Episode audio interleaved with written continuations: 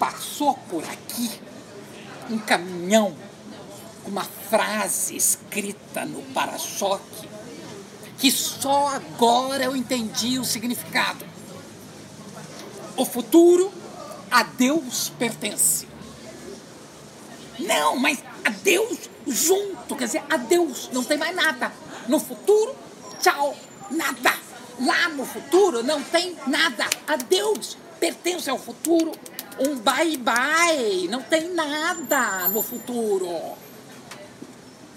Os caminhões definitivamente não deveriam sair por aí poluindo as ingenuidades da gente.